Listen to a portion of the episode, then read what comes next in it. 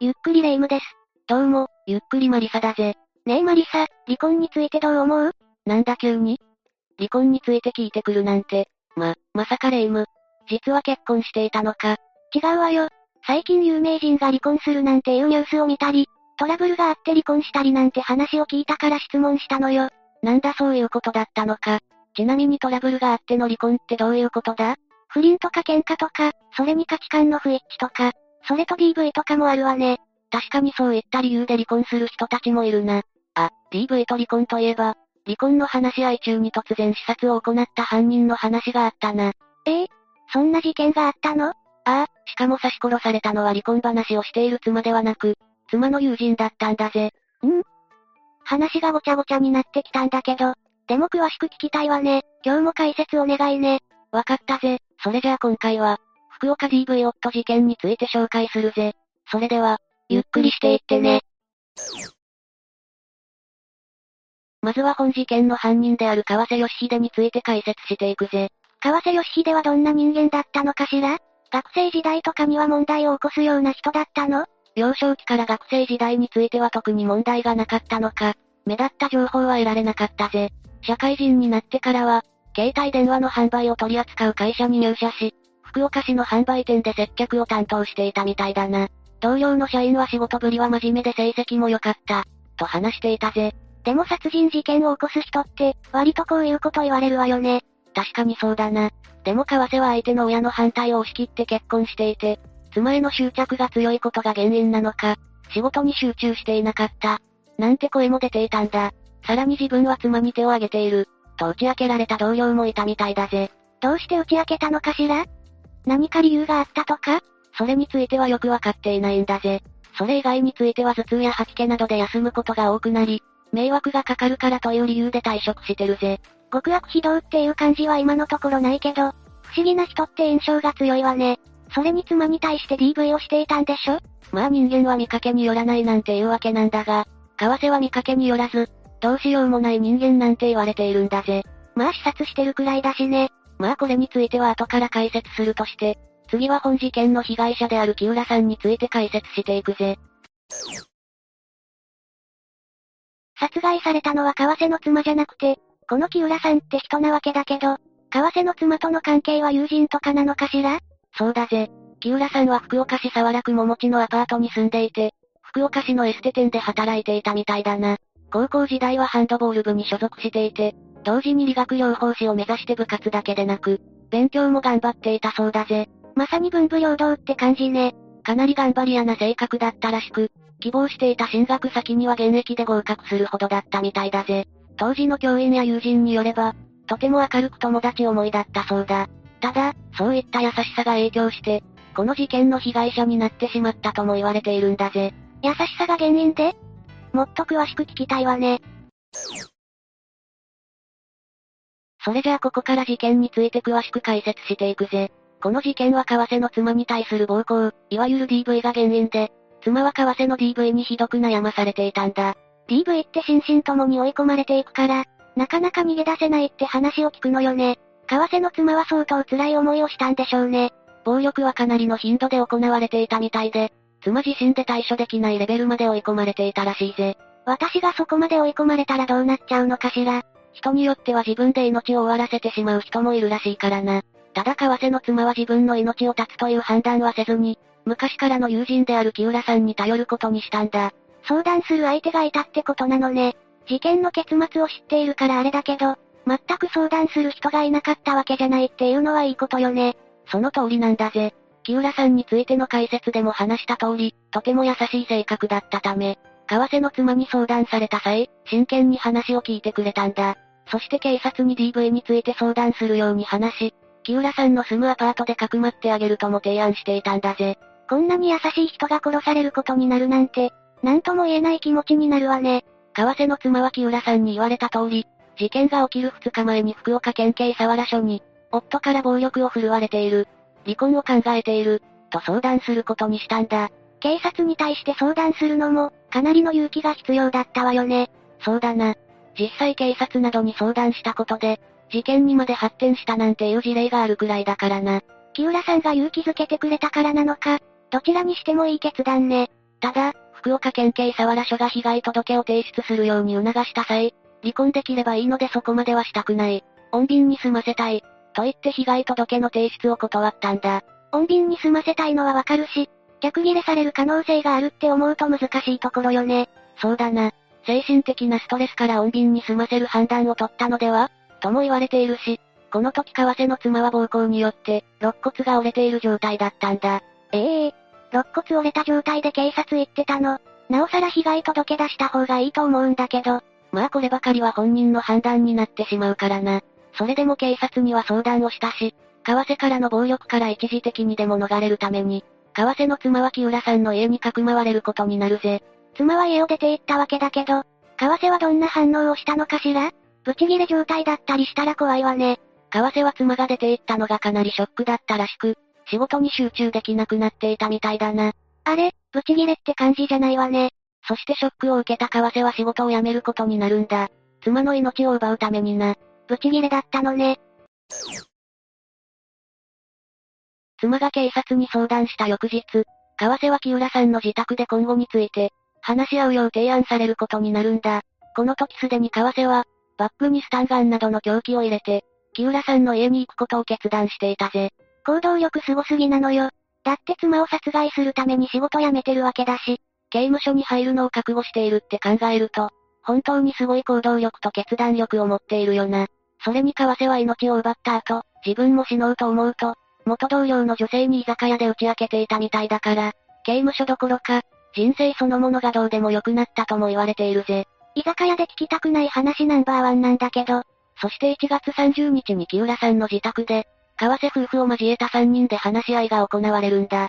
その話し合いではどんなことを話したのかしら詳しい内容までは分かっていないんだが、妻が為替の暴力で悩んでいることについてや、妻が離婚を望んでいることについて強く話していたみたいだぜ。それで話し合いはどう決着したのかしらここまでの感じだと為替が怒り狂って狂気を取り出しそうな展開よね。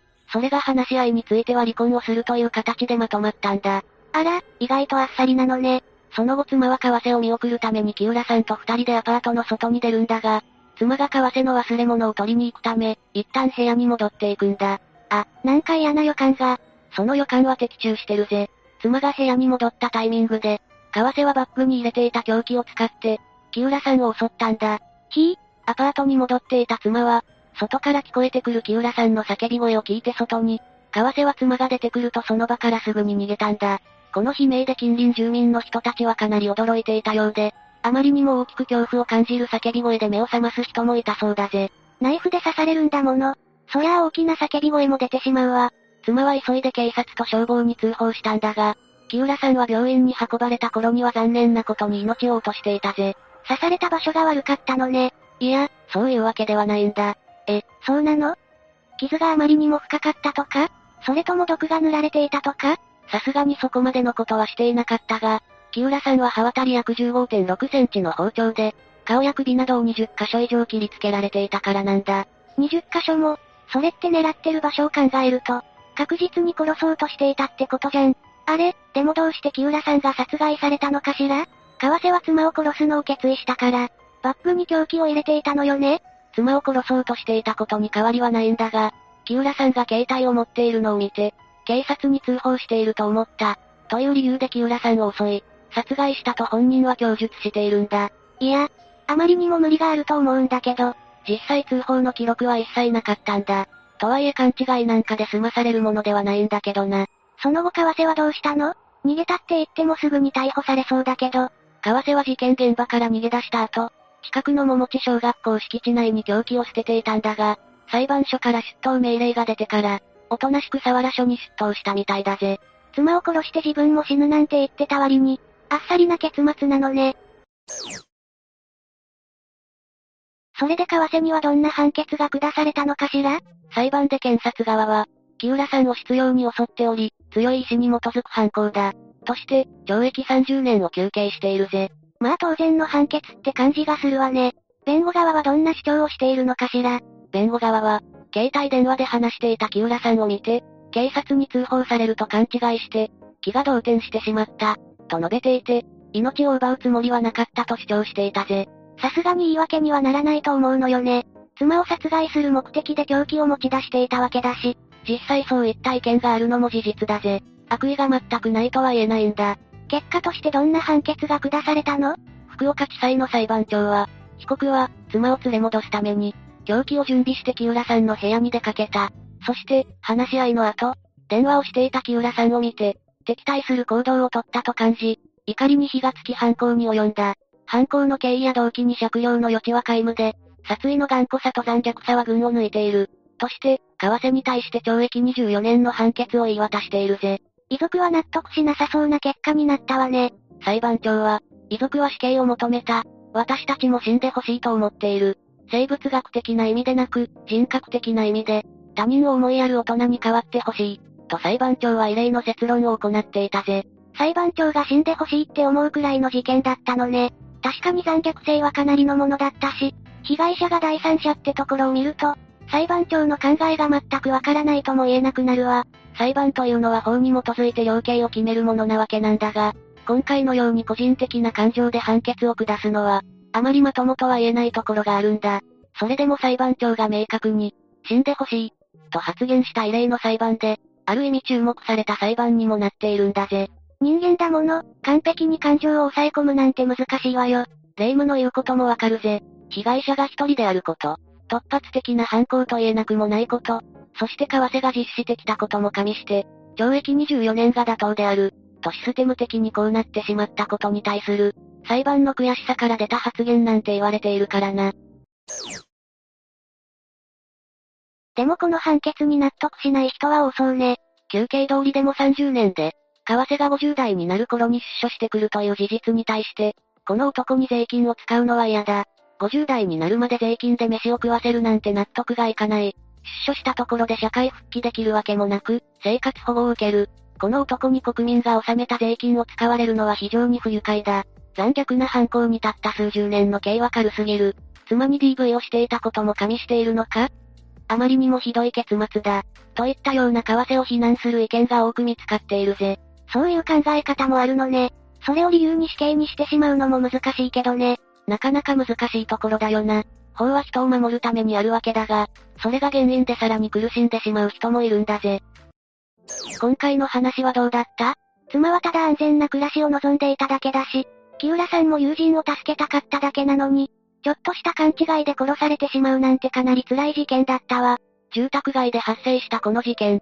近くには小学校や中学校などもあったため、犯行現場近くの住民たちはかなり怖がったそうだ。それに殺害動機がどうしても納得いかないわね。話し合いで離婚するとまとまっていたのに、木浦さんが警察に通報するなんてありえないと思うのよね。それについて同じことを思っている人の声は多く上がっているんだ。妻を連れ戻すために凶器を持ち出すことについても理解できないと、為替に対して強い怒りを感じている人もいるからな。最初から話し合いなんてしようと思っていなかったのね。それについてはわからないが、確実に悪意があるのは事実なんだぜ。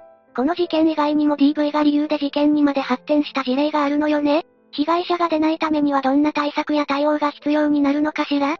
基本的には警察に相談し、安全な場所に避難することが望ましいんだが、人によっては外部との関係を全て断たれている人もいるし、洗脳されているような状態で、まともな判断ができなくなっている場合もあるんだぜ。第三者が察してあげられればいいんだけど、他人の家庭に口出しって難しいわよね。もし連絡手段があったり、外に出ることができるのであれば、配偶者暴力相談支援センターなどに相談をして、民間シェルターを利用するのもいいな。被害者を保護するだけじゃなく、DV 被害者の自立を支援する役割も担っているため、一時しのぎだけで終わることもないんだぜ。いろんな解決策があるにはあるのね。今回の事件では木浦さんの優しさもあり、為替に殺害するタイミングが発生してしまった。腑に落ちない点が多い事件だったな。木浦さんのように自分が被害者になるのは怖いけど、身の回りで困っている人がいたら、手を差し伸べられるようになりたいわね。というわけで今回は、福岡 DV 夫事件について紹介したぜ。